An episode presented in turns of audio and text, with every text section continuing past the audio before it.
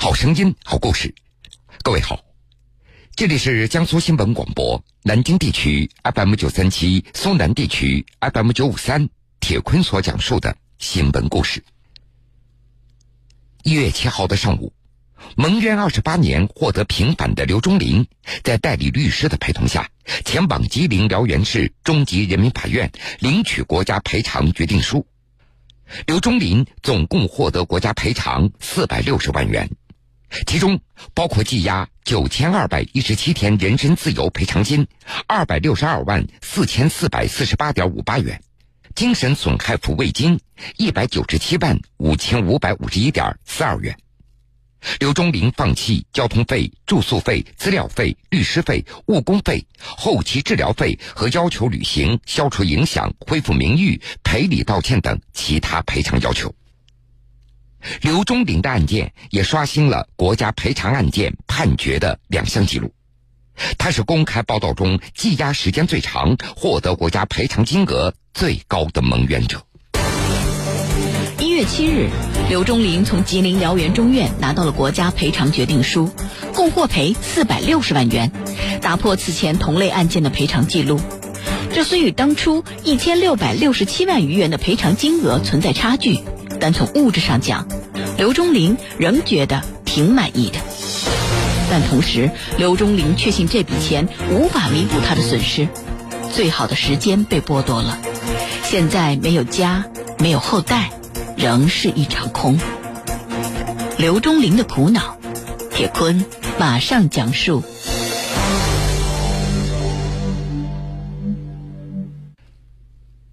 刘忠林出生在一九六八年，一九九零年，当时只有二十二岁的刘忠林被认定为杀害同村十八岁女性的凶手，并因此判为死缓。这起命案剥夺了他二十五年三个月的人身自由。二十八年来，刘忠林不断的喊冤，于二零一八年四月二十号终于被宣判无罪。无罪之后，刘忠林跟随表姐一家人落脚辽源市东丰县。他的生活并没有能够回归正常的生活轨道，这新的苦恼也随之而来。这些苦恼在他的眼中，那都是钱所惹的祸。他没法再相信别人了。吉林辽源市东丰县，刘忠林的新房子八十一点六一平方米，两室一厅，全部装修好了。阳光穿过客厅的米黄色的窗帘照射在青灰色大理石的地板上。刘忠林他拉着一双棉拖鞋，坐在灰色布艺沙发上。他为记者递上了冰箱里的水果。刘忠林在这个新房子里已经住了一段时间了。之前，他向吉林省高院借款五十万，花掉其中四十五万多买的这个房子，这笔钱也会从国家赔偿款当中直接扣除。用了二十八年等待无罪，又用了八个多月等待国家赔偿，和其他无罪者相比，刘忠林觉得。自己什么都要比别人慢半拍。去年五月底，刘忠林向吉林省高院提交了国家赔偿申请一千六百六十七万多元。到那以后，等待也就变得格外的漫长。这刚刚等了两个月，刘忠林就失去耐心了。他在微信当中赌气的说道：“我不要这些钱了，等赔偿款下来，我都多大岁数了？我花钱。”都动弹不得了，我要钱还有什么用啊？到了去年九月和十月份，刘忠林的焦虑波及到更多人了。国家赔偿案代理律师曲振红，他不止一次在半夜接到刘忠林打来的视频电话，在电话里，刘忠林他埋怨所有人那都是骗子，只会玩嘴皮子，不会解决实际问题。去年十月十六号。刘忠林注册了微博，他发了第一条博文。这么长的时间，国家的赔偿款一直没有消息，我什么都没有了，请好心人帮帮我。其实，在那段时间里，所有人都在等待，吉林高院在向最高法请示，也明确赔偿义务机关到底是吉林高院还是辽源中院。刘忠林也暂时住在东丰县一间六十多平方米的出租屋里，他始终觉得没有保障。为了解决燃眉之急，刘忠林和律师向吉林高院申请借款。去年十月十九号，吉林高院借给刘忠林五十万元，用于购买房屋和解决生活所面临的急迫的困难。刘忠林只用了两天的时间，基本上把这笔钱花光了。怎么花的？三个方面：买房、还钱、给女朋友。去年十月二十一号，刘忠林在东丰县西边的一处新建的小区买了房子，房屋精装修，家具一应俱全，再加上另外需要购置的电视、冰箱、洗衣机，刘忠林花掉了四十五万多。然后他又还上此前租房借亲戚的一些钱，还给女朋友打了两万块。有了新房子，刘忠林基本都在这个八十多个平方米的屋子里打发时光。亲戚、律师都觉得他的脾气变得好一点了，几乎以新房为中心。刘忠林的生活单一而又封闭，他会待在家里看电影，看着看着就到凌晨两三点了，累了索性就在沙发上睡觉。醒来以后，用电饭煲煮点粥，炒两个菜，或者吃上一顿所剩下来的饭菜。刘忠林也换了一部智能手机，偶尔他也玩玩手机游戏。指甲残缺的手指在戳手机屏幕时发出哒哒的声音，这手指的伤那是在被羁押期间所留下来的，十根手指指甲脱落坏死。除此之外。右脚大拇指也在被砸伤以后截肢了。深夜里，新房里一盏灯都没有开。黑夜里的刘忠林感觉到失落，他半躺在沙发上，两只眼睛直愣愣的盯着天花板。用他的话说：“要是没有被冤枉这个事儿，我的孩子也应该挺大的了。现在搞得我挺寂寞的，这个房子就是一个棺材。”我就是等着死，死掉了就埋在这个房子里了。去年十月二十一号，刘忠林买了房子，晚上回到出租屋里，他发现女朋友宁宁不辞而别，一起被带走的还有被褥和行李。打那以后，刘忠林再也没有能够打通宁宁的电话了，连微信都被对方给拉黑了。由于出租屋里没有被褥可以睡觉，刘忠林被迫住进了刚刚买的新房子里。新房的卧室也只有一张薄薄的褥子，他翻来覆去的睡不着。他想不通，都相处这么长时间了，怎么说走就走了呢？刘忠林和宁宁他们相识于刘忠林被宣判无罪以后。去年五月初。经过一个亲戚的介绍，两人很快开始相处同居了。交往不到一个月，他们就开始谈婚论嫁了。而那个时候，刘忠林还见过女方的家人。宁宁的家离东丰县城大概一个小时的车程，全家都在务农。因为宁宁多次谈到国家赔偿款，所以刘忠林的亲戚也就担心刘忠林可能会被欺骗。因为此前。亲戚就听刘忠林说过，说宁宁要求把赔偿款打到他的账户里。去年七月到十月份，刘忠林曾经在东丰县一家超市打工，他负责水果的上货的工作。这份工作对已经五十岁的刘忠林来说并不轻松，但是每个月两千多元的工资也足以应付在小县城里的生活开销了。不过刘忠林他嫌钱挣得太少了。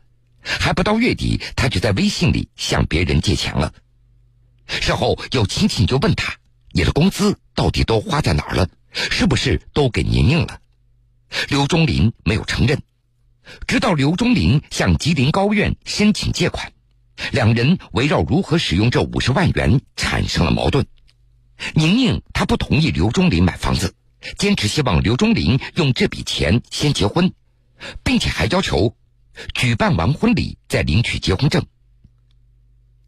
按照当地的风俗，结婚时男方必须要给女方置办三十到四十万元不等的彩礼。所以在听了宁宁的要求以后，刘忠林也犯难了。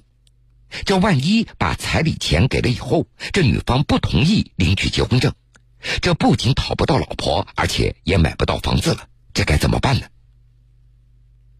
考虑再三，刘忠林他最终选择买房子，而就在买房子的当天晚上，宁宁不辞而别。而实际上，就在去年十月十九号拿到五十万元借款以后，刘忠林曾经给宁宁打款两万块。宁宁离开的那个晚上，他只给刘忠林的表姐夫发了一条微信，说自己不是一个骗子，而且还把这两万元又给打了回来。如今，刘忠林他只想找一个踏踏实实能够过日子的女朋友，不要张口闭口就谈钱。用他的话说：“我宁可不成家，也不能让别人给骗了。”就在去年十二月底，刘忠林结识了新任的女朋友。两人刚认识半个月，刘忠林就觉得这个女孩朴实，从来不会谈钱，并且还计划在春节之前就结婚。一月七日，刘忠林从吉林辽源中院拿到了国家赔偿决定书，共获赔四百六十万元，打破此前同类案件的赔偿记录。这虽与当初一千六百六十七万余元的赔偿金额存在差距，但从物质上讲，刘忠林仍觉得挺满意的。但同时，刘忠林确信这笔钱无法弥补他的损失，最好的时间被剥夺了。现在没有家，没有后代，仍是一场空。刘忠林的苦恼，铁坤继续讲述。经过漫长的等待，一月七号，刘忠林终于拿到了四百六十万元的国家赔偿款。这么多的钱该怎么利用呢？刘忠林他也想了很多，或许抽一部分钱。买一个门面房干点生意，再或者回到村子里买一个房子收点地以种地为生，再或者将这笔钱全部存在银行里自己打工挣钱。现在刘忠林还有一个亲人，那就是他的哥哥。关于哥哥，那是刘忠林心中的一个烦恼。案发那年，办案人员就问过刘忠林要请不请律师，刘忠林当时说过。让我的哥哥来请律师。后来开庭的时候，刘忠林他听说办案人员找不到哥哥了，所以律师也就没有人给他请了。在开始服刑以后，哥哥也曾经帮助刘忠林申诉过，但是过了没多久，哥哥卖掉了刘忠林的房子和田地，去了深圳。刘忠林他只记得。哥哥在他服刑的时候往监狱里存过钱，大概总共给了不到五百块。出狱之后，兄弟两个电话联系的次数仅仅停留在个位数。刘忠林他记得很清楚，在宣判无罪的第二天，哥哥就给他打了一个电话，要刘忠林来还钱。大约去年九月份，哥哥回到东丰县。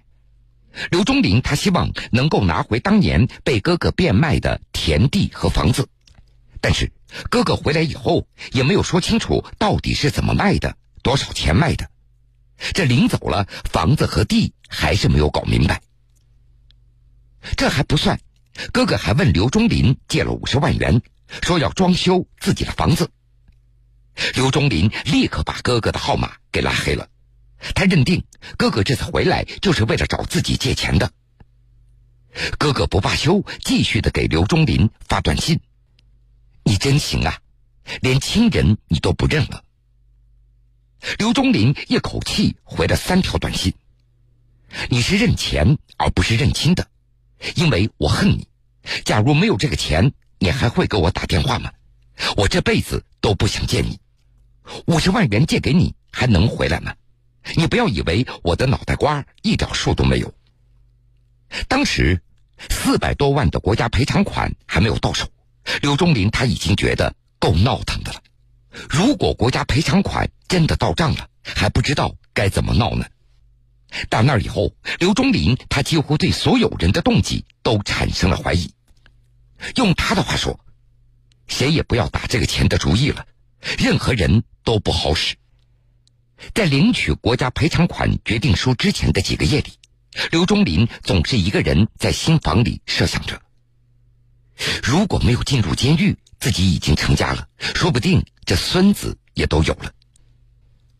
对于将来，刘忠林打算做点小买卖，慢慢的去适应社会，开启自己新的生活。好了，各位，这个时间段的新闻故事，铁坤就先为您讲述到这儿。半点之后，新闻故事精彩继续，欢迎您到时来收听。